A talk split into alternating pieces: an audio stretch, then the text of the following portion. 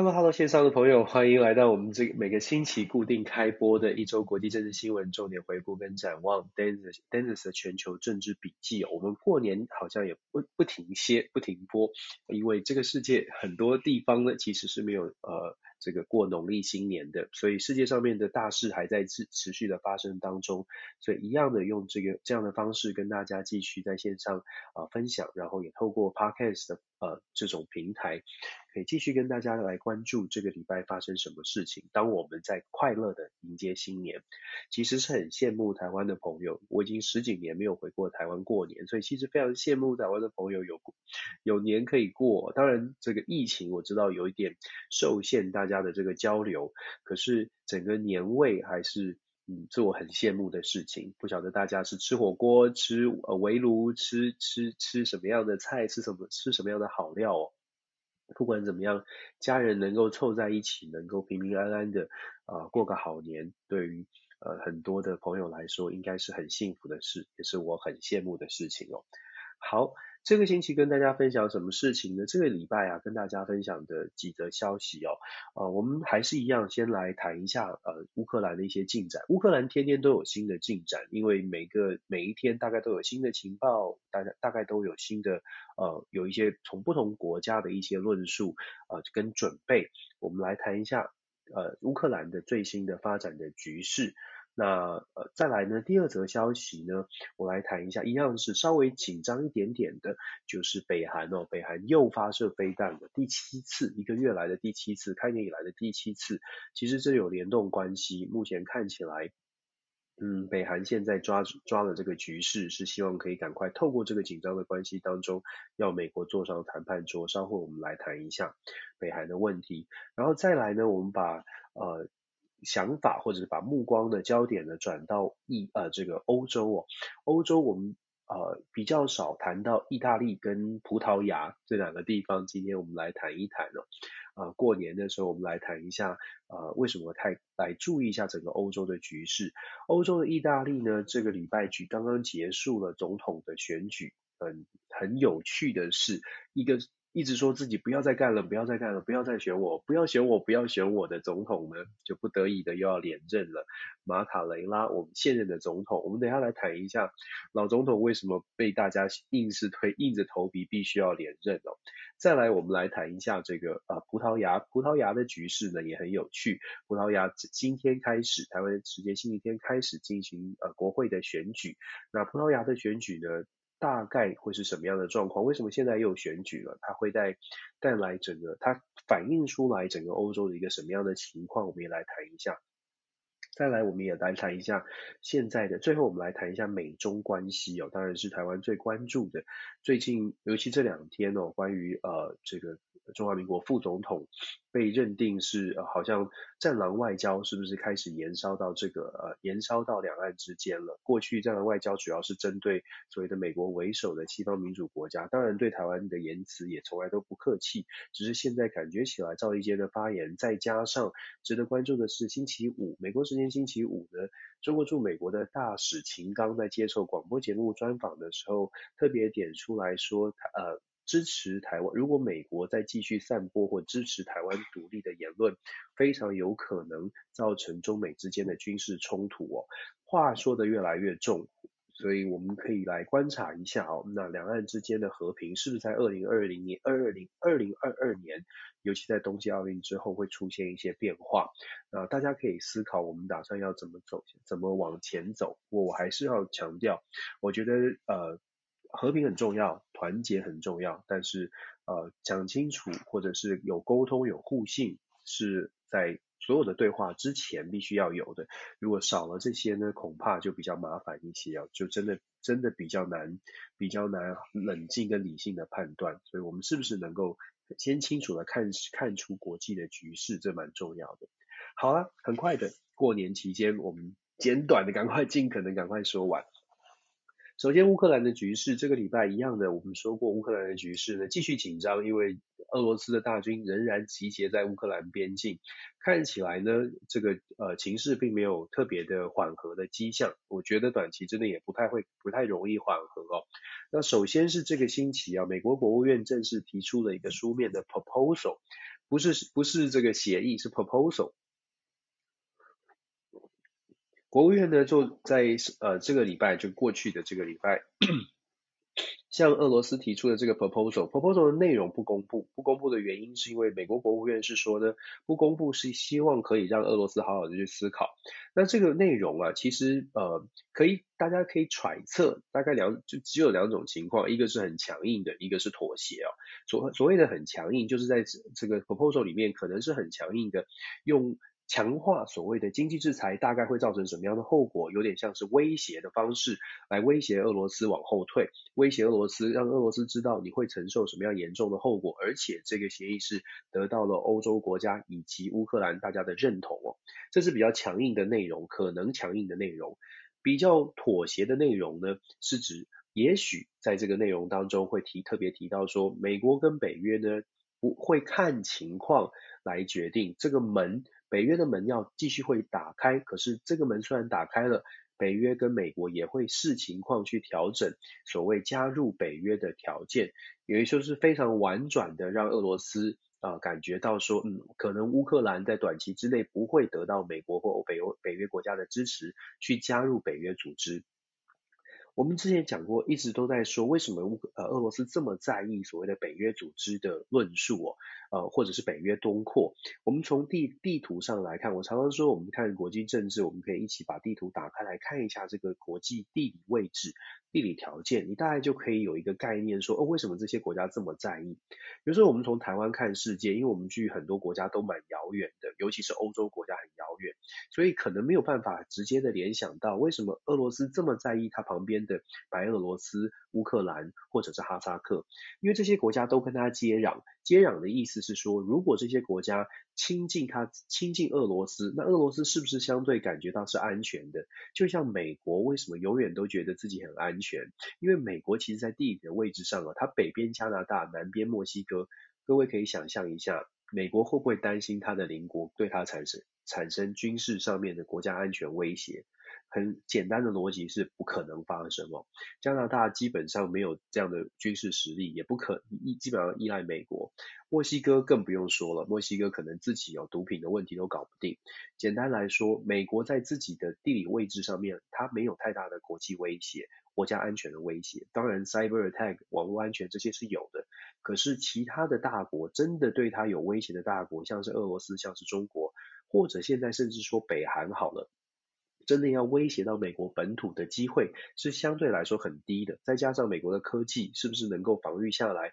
那又是另外的考量。不过简单来说呢，美国它没有这样的国家安全威胁。可是我们说俄罗斯就不一样了，因为俄罗斯它的位置哦，它跟这些国家有接壤，所以它俄罗斯从俄罗斯的角度，我常常说我们要换位思考，你必须从俄罗斯的角度，不管你先入为主的觉得俄罗斯是坏的，是恶魔的，是呃普丁是强势的，是独裁的。对，这是我们从外面看，可是你也必须反过来。试着反过来说，如果你是普丁的支持者呢？如果你是俄罗斯的人民呢？如果你是住在俄罗斯边界，而且感觉到有压力的这些人呢？你会不会有同样的想法的转变？所以我们说，俄罗斯它的要求是北约不东扩，北约东扩不要东扩到我的边境的国家。乌克兰本来好好的跟我是好朋友，或者是我的在俄罗斯眼中可能是小弟。今天北约东扩之后，俄罗斯。如果北约加入了乌克兰，乌克兰进入北约，就会变成在北约的条约当中，北约的军队是可以住在乌克兰，或者是在乌克兰部署大军，甚至是飞弹指着俄罗斯。我们说，就用最简单的逻辑，你是普丁，你是俄罗斯的呃俄罗斯的人，尤其是住在边界的，你会不会觉得？我你很不想有这种安全的顾虑或者是威胁，所以我们说换位思考，大概可以理解俄罗斯为什么这么做。即便我们可能从媒体上面说啊，普丁狼子野心，不管怎么说，呃，要强调的是。换位思考之后，也许比较知道为什么俄罗斯会有这样的想法。好了，我们说这个礼拜美国做出这个书面的声明，内容不公开，虽然讲说是为了要让俄罗斯有更多的思考的空间，可是这比较这比较呃有风险的地方是，大家可以想一下哦，如果俄罗斯如果大家是普丁，你接到这个书面声明，你喜只有两种可能，就是你满意或者不满意。满意呢是指说，嗯，这个呃。我或者不应该说满意或不满意，满意可能是看到了这个有妥协了，觉得可以接受了。那不满意呢？也就是说，要么是威胁让你觉得不爽了，你干嘛威胁我？或者是他给的好处，或者他给的承诺，让你觉得这不是承诺啊，这只是敷衍。基本上就是接受或不接受这两种可能。不管接受或不接受，我们下一步要思考的是，美国说不要公布这个合约的这个书面声明的内容，那俄罗斯会不会公布呢？呃，其实记者问有问这个问题哦，记者问国务院说。你说不公布，那如果俄罗斯方面他收到之后，俄罗俄罗斯把它公布了怎么办？美国的反应是说，呃，如果俄罗斯公布了美国提出的这个 proposal 呢，那这个呃，美国必必须要承担这个风险哦。美国不能够完全排除俄罗斯可能翻脸，把这个契约公布给大家看，内容是什么？我现在我自己的感觉是。呃，如果说这个内容是很强硬的，那么对公，如果这个真的内容很强硬，俄罗斯翻脸把它公布公诸于世，强硬的内容。不会，不会，至少不会太伤美国的国家的这个 reputation，就是它的国际的声望哦，因为至少是强悍的表现。可是如果公布了，俄罗斯翻脸了，不认这个书面声明，觉得这个书面声明没诚意，他公布出来之后，发现内容其实讲的是美国或者是北约大概达成的协议，短期之内不会支持乌克兰。大家想象一下这个这个差距，就是国际的其他的国家。依赖欧洲、依赖民主盟友的国家，会不会开始觉得，哎，在跟俄罗斯谈判的过程，怎么你怎么呃往后退了？这个往后退啊，呃，就可能会伤害到美国的美国的这个形象跟影响力了。其实这就是为什么我们说这是一个比对美国来说，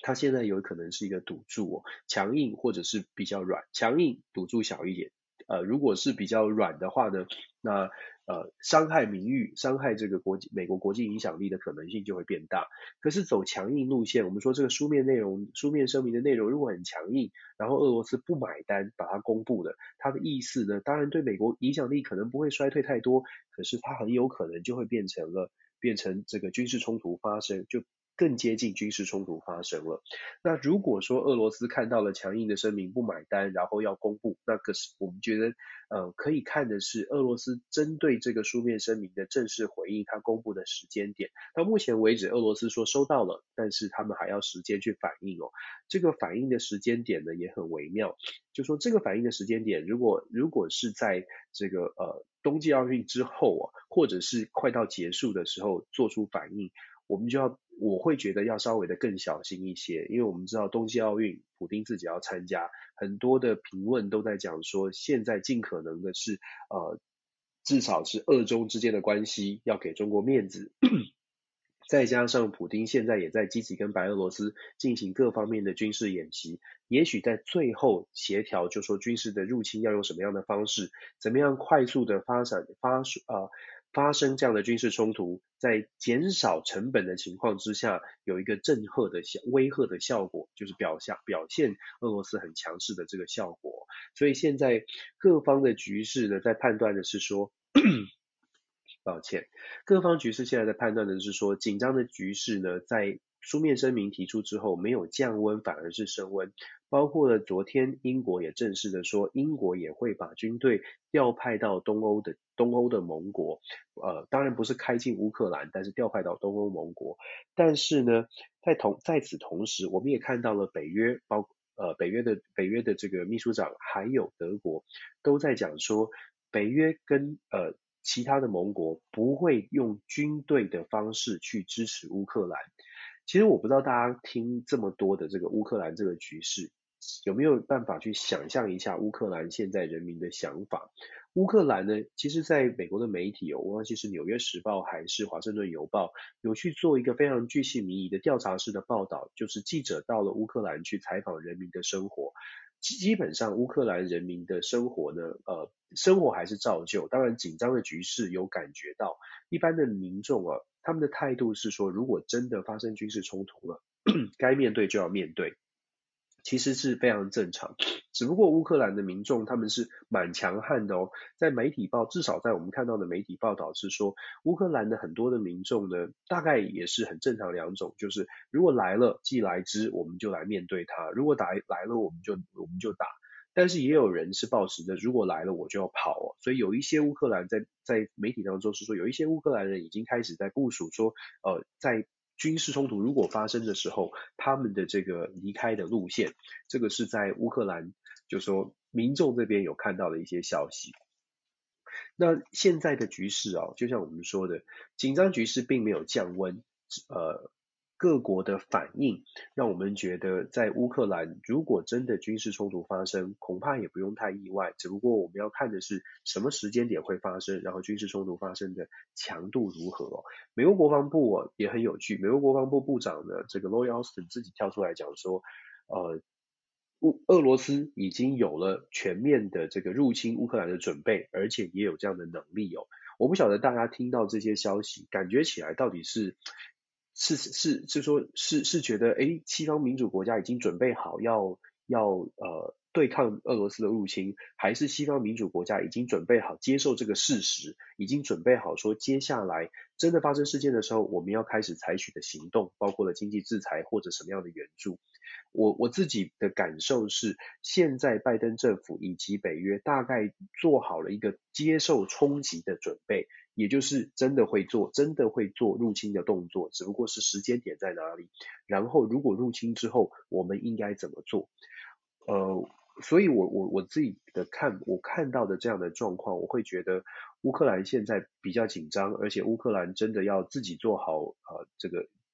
第一线迎接冲撞的准备，而且第一线这个冲撞，它会承受到什么样的地步才会得到一个。停损才会得得到这个军事冲突的结结束，或者是停战的协议。我觉得这个接下来在今年，我们说农历年过后哦，虎年时虎年之后，呃，大概会有一个比较明朗的局势。不，我我不会乐观的说可以用和平的这个外交的途径来解决哦。我觉得呃，冲突发生的机机会确实是升高的，确实是升高的。这是乌克兰的最新的进展，我们继续看下去。那五年之后呢，可能有新的发展。再来看完乌克兰，我们来看一下北韩。我们说虎年哦，或者是甚至是说二零二二年一开年呢，国际的局势就越来越明显的出现一个比较混乱的状态。虽然在台湾的朋友可能比较少，呃，真的认真的去看国际变局，尤其是我们已经很久很久没有。战争，这个世界很久没有出现大的战争，那当然这是好的，我们也不想希望不希望看到任何的战争。可是我也一直在讲说，国际的国际的体系哦，从冷战之后的三十将近三十多年，就说你可以从俄罗呃苏联瓦解之后，我们就说冷战大概是结束了。这三十多年来，世界上没有发生重大的战争，关键的原因在于美国很强。过去这三十年大概都是一个国际都是一个一超多强的体系，可是这个一超多强的体系，在我的分享当中也跟大家说了，一超多强的体系已经逐渐的、逐渐的变成越来越模糊了。原因是因为美国跟其他国家的距离其实是缩短当中，不管是俄罗斯，不管是中国，或者是世界的其他国家，事实上在很多的领域都没都不许都已经跟美国的差距是缩小的。在这样的情况之下，美国自己呢，是不是有继续的保持这个超强的态度？坦白说，不管在呃，态度上或者在实际上都确确实实没有展现这样的这样的超强的地位哦，所以你就可以想象，在现在从一超多强体系变成了多极体系之后，各国会觉得我需要更多的尊重，我自己的国家利益我自己要守护，那当然就会跟美国出现更多的利益冲突。川普时代可以 hold 得住的一个关键原因在于，川普的外交政策是很难捉摸的。大家会在猜说，嗯，你到底强不强？美国强不强啊？川普到底会用多大的力量？这个拳头一挥过来，到底这一这一拳打下去会多重？没有人知道，也没有人敢敢去做太大的挑战哦。因为美国毕竟它很大，它的科技什么都还是很很很这个表现出来是至少是至少很吓人的。我也常一常一直跟大家讲说，美国是有实力的，美国的实力绝对是不容小觑。问题是美国现在内部的整个政党对立跟政治的分歧，让这一台有实力的法拉利跑车也好，或保时捷也好，跑不出它的实力来。拜登政府上台之后呢，把川普时代这个不确定性，把它明显化了。可是明显化并不是明显的变强，而是明显的变弱。我们说拜登在这个去年的八月的阿富汗撤军之后，是把美国的对外的这个本来大家还会觉得，诶，很可怕，很可怕。美国这一拳，我刚刚说了，美国这一拳回来会多强，不知道，因为你不知道川普到底怎么做。可是拜登呢，让大家觉得哦，可预测性。一开始大家会觉得，诶，可预测性是很好的。如果拜登的可预测性，然后接下来接续展现的是美国很强，不管用演的或者是用怎么样的展示，是美国很强。那么整个国际的这个一超多强的体系，即使遇到了我刚刚说各国跟美国的差距是缩小的，大概很多国家也不太敢轻举妄动，还是会有点惧怕。呃，这个这个瘦这个叫什么瘦呃什么什么瘦死的骆驼比比马大还是什么的，就大概这个概念哦，就是美国还是有它的这个大的样子，但是因为拜登的外交政策，让大家觉得嗯。你你怎么不敢动呢？你怎么做这样的决策呢？是不是你自己的拿出来可以拿出来的东西变少了？听其实听我分享的朋友，大概就会知道，我们说呃，在国际上面的所谓的 power，所谓的实力，实力的实力的解释是，我用了这个 power 会让你改变你本来想做的事情，所以这个 power 可以有 soft power、hard power。soft power 给你钱。买通就是让你觉得，哎，做生意比较好，我不要我不要这么硬了，或者是呢，拿军事的实力压你，让你觉得我我我要盘算一下，我打不赢你。可是拜登给大家的给国际上面传达的印象是，软的不够软，拿出来的东西不够好吃，甜头不够多，可是硬的呢又又又不够硬，真的非常不够硬。虽然我们看到了什么。军事秀肌肉好像是在秀肌肉，可是真实你去分享这个呃，真正在盘算军事的条件、军事的部署的呃，看看门道的人就会知道，美军现在的这个条件并不如大家的想象。好啦，就像我们说的，北韩呢，为什么在这个时候也开始？大量的试射飞弹呢？我们一直都说北韩其实遇到了，在过去这两年，尤其在 COVID 的疫情当中，它的资讯虽然很封闭，可是传递出来的讯号是很清楚的。北韩内部有很大的经济的危机，所以金正恩当然不是因为这样子瘦下来哦，他要吃东西觉得还是有的。但是重点是金正恩他要传达的，或者是金正恩他遇到的这样的一个内部的经济的问题，他必须要赶快解套。要解套就必须要先让所谓的啊、跟美国进行谈判。至少经济的制裁、经济的各种的禁运要把它消除掉，这个压力确实是有打击到北北韩的经济，所以北韩呢一直都希望美国赶快的回到谈判桌，赶快的跟美国可以进行一些对话。偏偏我们说整个国际局势哦，不容美国的拜登把北韩放在很高的位置，所以我们看拜登从上任到现在。北韩虽然有指定了一个特使，可是这个北韩特使并没有真的很积极的开始重启对话。当然，一部分的原因是因为中国，中国呃美中之间的关系，再加上中国针对北韩的议题，现在也并没有把它放得非常的重要哦。所以整体来说，北韩已经到了发射飞弹呢，就有点像是这个台湾说百万小学堂了，就是一直在讲说选我选我选我，赶快看我这种感觉。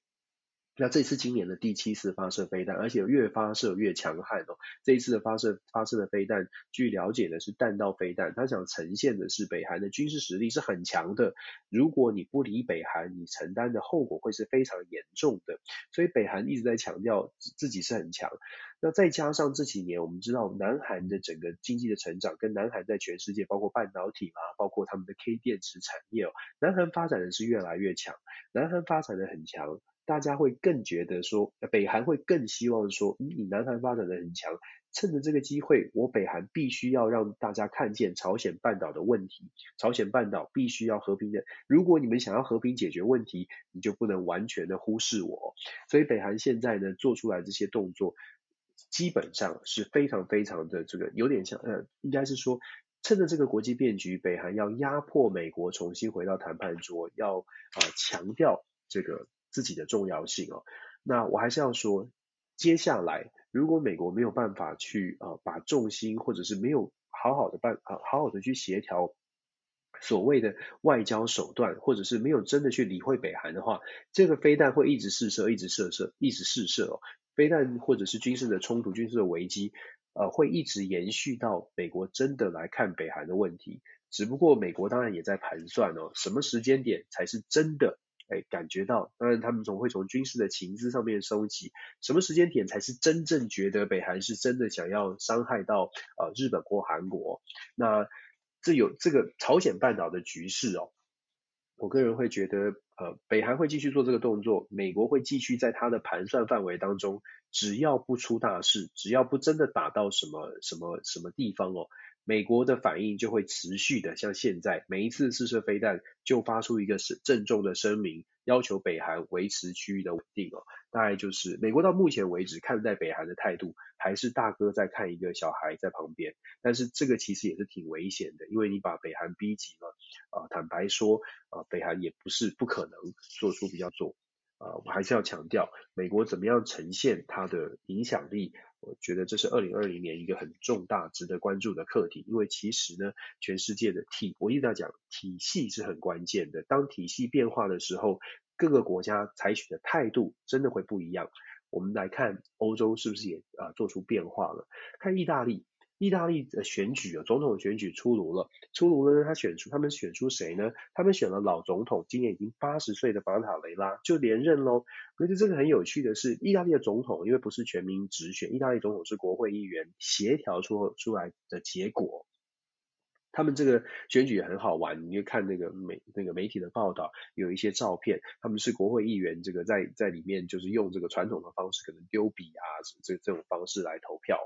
好啦，简单来说，这个老总统呢，在选举之前就说我不要选，我不要选。他是二零一五年上任的马塔雷拉，他说我不要选，我不要选连任了，我希望可以有一个这个年轻的世代，至少是五十岁，或者稍微老一点没关系，但是至少不要是八十岁哦。但是呢，在意大利哦，现在看起来各政党的分歧是非常严重的，所以没有人想要，没有人可以想到另外一个人选。之前我跟大家分享过，意大利冒出来一个比较有可能接替总统的人选，居然是现任的总理德拉吉。德拉吉呢，是之前的这个欧洲央行的总裁，他是二零二一年临危受命被这个马塔雷拉找出来，然后大家接受的一个中间的非常呃非常呃稳定政局的一个人人物，因为他是我们说央行总裁。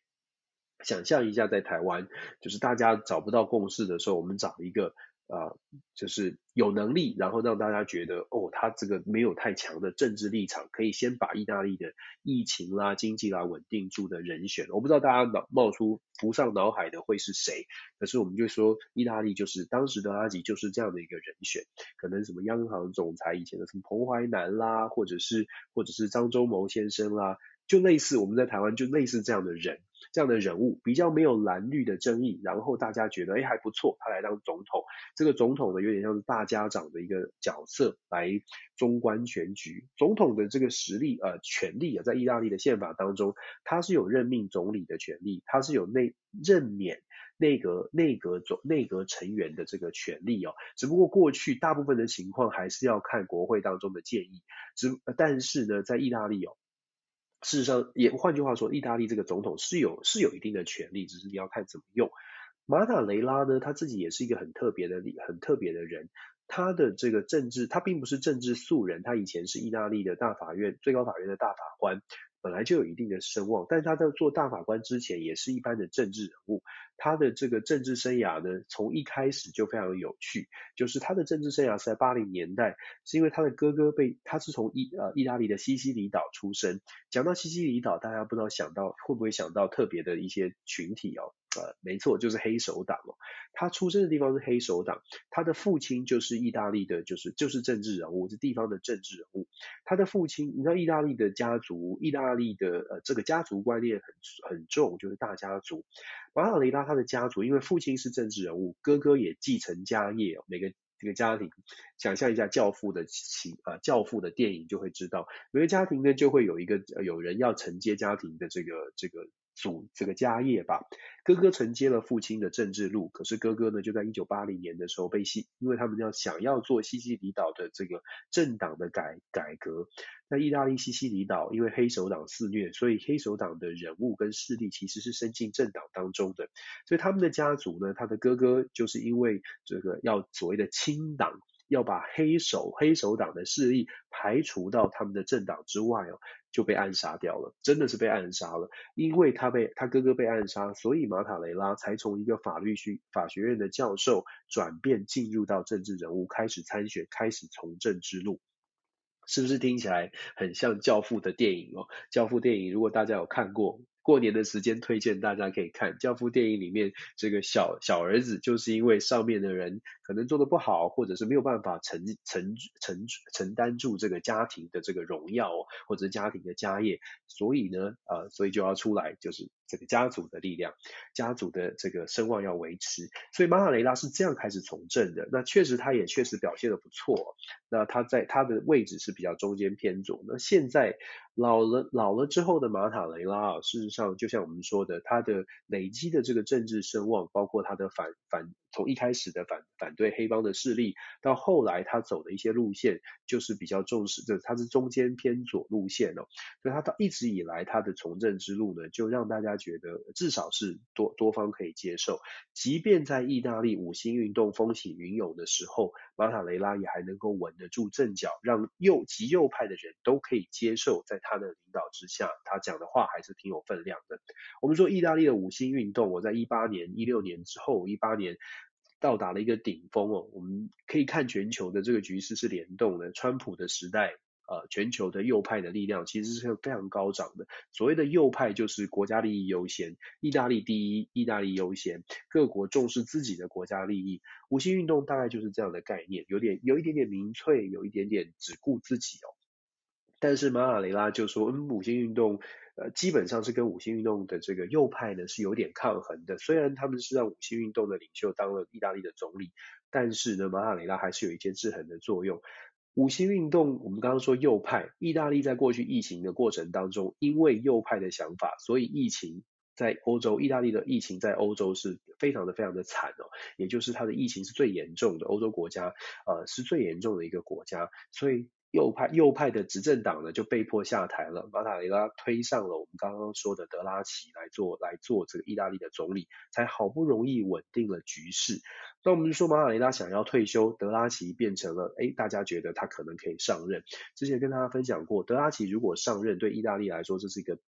不会，不见得是一个好事，因为德拉奇虽然可以得到左右的支持，可是德拉奇上来之后呢，马上总理谁来做就会是一个很大的问题了。所以当时呢，支持德拉奇当总统的人会觉得，哎，不错不错，德拉奇当总统，我们可以把总统呢让他总统，让德拉奇做总统，然后德德拉奇的总统做得大一点，让德拉奇有完全的主导权。可是反对的人就会说，不可能的，如果把德拉奇推到了总统之后，我们整个内阁很可很有可能就被就会被。现在国会最大党，也就是五星运动的右派完全的掌握，所以这就是因为，这就是我们刚刚在解释为什么老总统到现在变被迫变成了无奈之下的，就是续无奈之下续任。意大利的总统一任是七年，所以马塔雷拉必须从现在八十岁一直做到八十七岁哦。我们希望他这个新的虎年哦，可以好好的稳定一下意大利的局势哦。意大利呃德德拉奇上台之后，让欧盟欧盟国家最放心的就是意大利的财政的问题哦。意大利过去在他德拉吉上台之前，财政是非常糟糕的。可是德拉吉呢，因为他自己真的是蛮强的这个呃央行总裁，真的真的是有一套他的财经的能力，呃治理的能力是蛮强的。所以在他上任短短一年多的时间呢，意大利至少在债务的部分感觉起来有条有条不紊的把意大利的债务做了一个完整的债权还债的规划。欧盟给他的给给意大利的这些援助呢，看起来也在意大利设置好了所谓所谓的。这个运用的方式让欧盟是放心的，所以其实欧盟也松一口气，看到老总统继任，也其实也松一口气哦。所以呃，我们说意大利的状况呢，看起来现在短期之内，我觉得是稍微的稳定下来，少了一些争争端哦。德拉奇继续续任总理，对于欧盟来说是好事一件。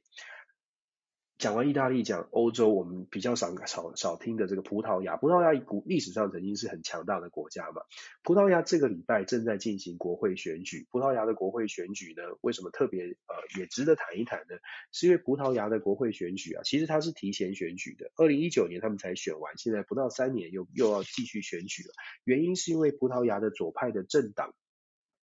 左派的政党提出了一个国家的预算，但是不过关。那国会制度的呃国家呢，如果你预算不过关，就会变成好像不信任投票，总理就要重新这个呃选选择解散国会，然后进行重新的重新的选举，希望可以在重新的选举之后取得国会的多数，然后来推动所谓的预算案。这个争端在哪里呢？争端在于意大呃这个葡萄牙现在取得了欧盟的四百五十亿美金的援助，四百五十亿美呃四百五十亿的这个援助哦，这个援助现在的政党呢比较偏左派的政党，所谓的左派就是。福利制度啦，就是给给就是大政府的，简单来说大政府。现在的政府认为呢，四百五十亿呢，应该要有三分之二花在基础建基础建设，另外另外的三分之一呢，要做刺激经济方案，有点像是发，就像就像是发现金、发支票给大家做一个这个呃，对纾困纾困支票，类似这样。但是中间就是右派的人士呢，觉得葡萄牙不能这么做。疫情结束之后，后疫情时代，经济必须要全面的提升，全面的发挥。关键在于税要降低，所以右派人士认为大政府的做法是错的，而且用所谓的基础建设只能只能买，只是为了。骗选票，只是为了得到这个一般的蓝领劳工的支持。右派的政府认为，现在的葡萄牙需要的是降低税负，个人税、企业税都要降低。降低之后，让大家比较轻松的可以全力的回到职场上，尤其在后疫情时代，其实是非常典型的这个左右的。论述左左右之争之争哦，但是有趣的是呢，是过去在二零一九年，我们说二零一九年葡萄牙才大选完，二零一九年大选的时候，现在的所谓的左派的政党，它是得到了百分之三十六的选票，再配合其他的小党，所以组成了现在的执政的政府。当时的所谓的右派政党只拿到了右派的最大党叫做社民党，最这个左派的最大党呢叫做社会主义党 （Socialist Party） 跟 Social Democrat Party。当时的左派政党拿了百分之三十六，右派的政党只有百分之二十七。可是现在最根据最新的民调呢，现这个领执领先的执政党还是百分之三十六，但是右派的社民党已经来到了百分之三十三哦，三十三、三十四，已经追得非常的近了。换句话说，过去这两年的疫情一开始，其实在全球很多国家都是这样哦。一开始的时候呢，大家会非常仰望政府赶快做强势的领导，赶快做出一些政策，防疫政策再强势也 OK。可是你可以看到，呃，已经在欧洲国家或者在全世界很多地方看到所谓的反对政府在做强制的管制，不管是口罩令啦、打疫苗啦，法国、荷兰都有这种反弹。那现在一现在在葡萄牙，我们看到的也是类似的局、类似的情况。当政府说我们要大政府，我们要更加的来严格的来做一些执行，来帮助民众，这个时候啊，民众的反民众的反应反而是。哦，疫情这两年，我们已经听太多政府要做很多的事情，但是效效果可能非常有限，所以越来越多的国家，它的右派的力量是抬头的。所谓的反疫苗，现在怎么疫苗阴谋阴谋论啦，反疫苗啦。国家第一啦，地区第一啦，这种这种论述是真的是抬头的。美国也是，上个周上个星期我们在分享国际新闻的时候，其实在华府还还还进行了这个示威游行哦，所谓的反疫苗示威。所以我们说在呃疫情时代有一个特别出来的新的现象是是变成了大政府的概念，政府帮忙做防疫工作，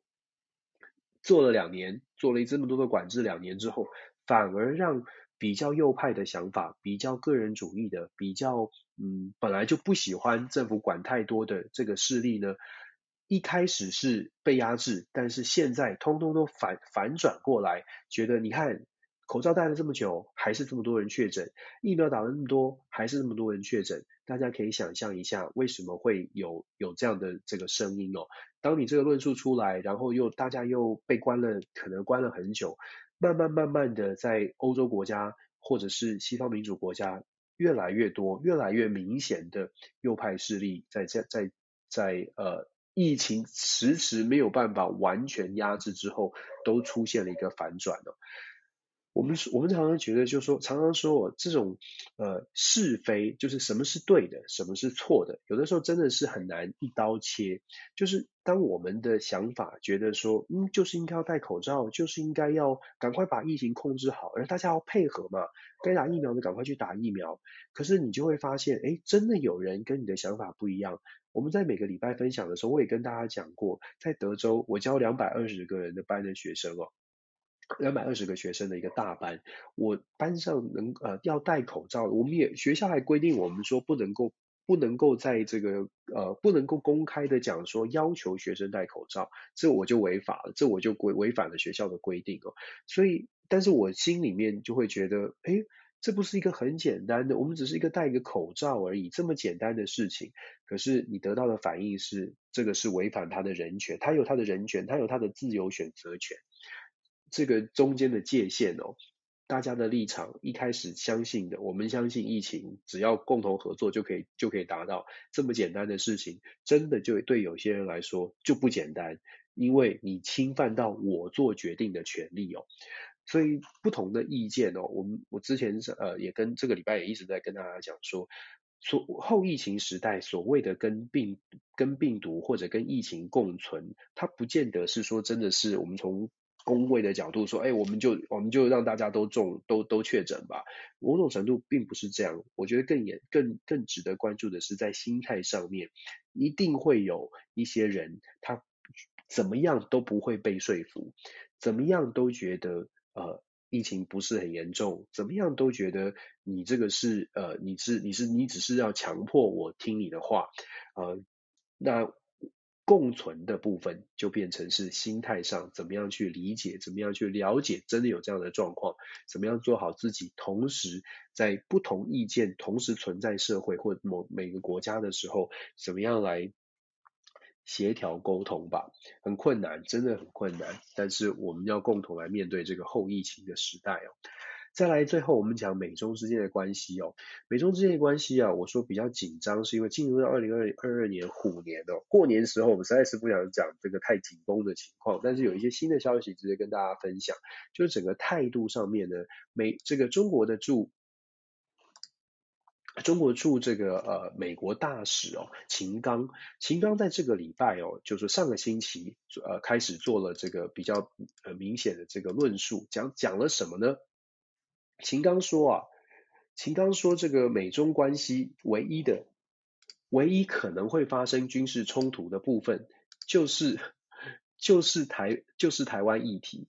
换句话说，就是呃。秦刚是很明显的把军事冲突在他星期五接受广播节目的时候讲出来，这个呢会挑起嗯比较多的想象，尤其是对美方来说，比较多的想象是说，过去我们呃中国驻美大使都会尽量的避免主动讲到所谓的 military conflict，就会尽量避免讲到军事冲突。可是现在他自己在接受访问的时候讲，特别讲说，哦，真的会有军事冲突。以前在问到台湾关系，就是以前的这个驻美大使哦。呃，驻美的大使不导不不管是这个崔天凯，或者是前面的驻美大使，当被问到台湾议题的时候，当然中国都表表达的态度是很清楚的，就是一个中国政策，只会讲到一个中国的政策，希望美国遵守一个中国的政策。但是秦刚现在讲出来的是说，嗯，如果说如果美国继续这样支持台湾独立的，朝向台湾独立的方向的话呢，中美之间呢非常有可能有军事冲突的可能性哦，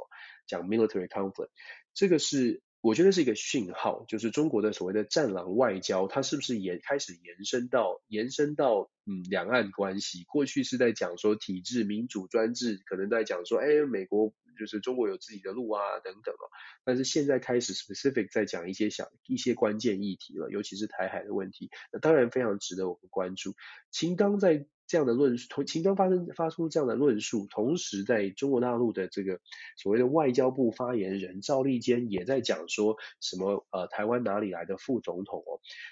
其实这样的话呢，就像我们说的战狼式的外交，出现这样的论述，绝对会引引发两岸关系的紧张，而且也会绝对会引发两岸呃大家心态上面一些转变哦。我们说为什么心态上面转变呢？互相尊重是基础。那如果说连这个尊重都没有的话呢？你会想，你可以想象得到大家的感受，感受是很差的嘛。感受一旦差，本来两岸关系就已经比较紧绷了，在两岸之间的民众看到这样的消息，也许，也许中国大陆的朋友会觉得，嗯，这个好强硬哦，好，很很不错。可是同时在，在台湾的这个。大家听到这样的消息，我相信不会有太多人觉得是是是是善意的。这种非善意的论述，而且是这么强势的，会大会带大家联想到好几年前中国大陆的这个外交外交呃应该是外交部长吧，在呃这个这个维也纳在讲说什么？谁管你台湾呢？如果大家还印象深刻，有年纪的朋友会印象深刻哦。像这样的这个嗯，两岸之间言语上面的这种冲突，或者是好像表达很强势，对，是可以很强势，口舌之快可以逞得很很凶哦，是很凶哦，好像好像这个台湾人民这个就是就是应该要听话，这种很很强势的态度。坦白说，只会让只会让两岸关系朝向更糟糕的方向去发展。也许现在中国大陆觉得自己的太这个国家发展的很不错，很强势，可是别忘了。军事冲突的发生不会是任何一方乐见的，不，全世界都不乐见军事冲突的发生。也许台湾是相对是比较小的，可是想一想哦，就是战争的成本，战争的成本，有人要付的多一点，有人会付的少一点，可是绝对不可能是没有成本的。所以我们说看到这样的消息呢，你会觉得现在的二零二零年、二二零二二年。虎年一开春就发生这样的消息，就传出这样的消息，传出这样的讯号，再加上我们说国际体系现在出现比较混乱的局势，美国怎么样来应应这些动作？美国从乌克兰，从去年的阿富汗，现在的乌克兰，再加上如果听我们在每个礼拜分享的，你可以看到美国在包括布基纳法索、苏丹、缅甸这一连串的种种的事件，我们要强调的是，美国现在展现出来的。会让更多的国家觉得，我应该赶快的把自己的国家安全自己顾哦，自己国家自己救，这种感觉会越来越强烈哦。所以在这样的局势当中呢，我们还是要说，呃，紧张是紧张，可是重点是，呃，我们是不是看清楚局势，是不是团结，愿意好好的冷静想一下，面对什么样的挑战，面对什么样的威胁，团结很重要。新的一年，我最大的期待。也不说我的期待，我想大家的期待吧。大家的期待应该都是我们我们好好思考一下，台湾未来要怎么走下去，怎么样的怎么样的可以稳稳的稳稳的过好我们的生活。这是我相信，这是大家大家的新年新年愿望或每年愿望，大概都是这样哦。我觉得这个互信、互相的交交流很重要，但是互信、互相尊重是交流的基础，这点。呃，我我觉得一点小小的看法啦，传递出来的这些国际讯号，并不是这么的友善。那这么不是这么友善，我们看清楚，看清楚，我们一起来想想办法解决。我觉得这挺重要的。好了，呃，今今天至。呃，小年夜，所以祝大家这个新年快乐哦！今天也是牛年的最后最后一集，这是牛年，对不对？牛年呢，我不知道大家是不是牛年有扭转乾坤，但是我希望大家虎年真的是虎虎生风啊！不止在台湾，在在世界各地都是一样。不管您是在哪里哦，我真的希望大家可以有平顺的一年。我呃。大概听我分享的朋友，或者是去年大概听到我们在 Podcast 上面，或者是在 Clubhouse 的朋友，大概知道我的去年我的牛年呢，我是被被牛给给给 给整个推翻了我的家哦，所以去年一整年是过得非常非常的呃颠沛流离嘛，都可以用这种形容词来形容了。我觉得就是说我只能说，经过了去年一年哦，很多的挑战。不管是家庭生活，还有呃社群媒体上面的一些新的学习跟领悟，我还是觉得就是我们就把自己的工作做好，还是把呃做好人做好事 说好话，我们尽量的嗯让更多的好朋友可以了解我们在做什么，让更多的朋友也可以把这个。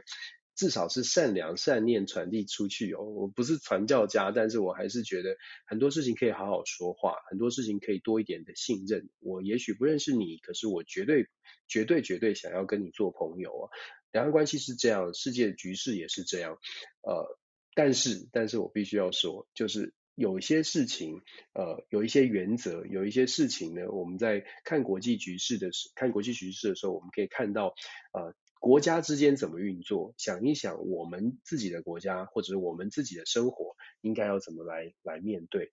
嗯，是凡事都是有学问可以学的。所身边朋友的所有的朋友，所有的故事都是一样。好啦，新的一年，总之呢，新的一年祝福大家，祝福大家一切顺利平安。那我们呃虎年继续的用这样的方式跟大家来分享国际新闻。最重要的是，我真的不希望我们 我我们讲讲新闻讲到有什么样的冲突，或者是呃要要要要看到不好的状况哦。呃，不过我们还是说，把真实的状况正反不同的意见，也许跟大家在媒体上面看到的角度不同，很期待大家愿意听一听。不管你觉得听起来是是不是跟你的认知不同，或者是不是觉得诶，为什么邓老师会有这样的判断？听一听，然后自己也可以稍微的去做一些功课，我们一起来交流，一起来学习。每个人都是学生，呃，每个人也都是老师哦。好，谢谢大家，真的谢谢，很感激啦。那牛年拜拜，虎年我们再再会啊！祝福大家一切平安顺利，谢谢。过年要过好哦，要注意健康，保暖也是很重要。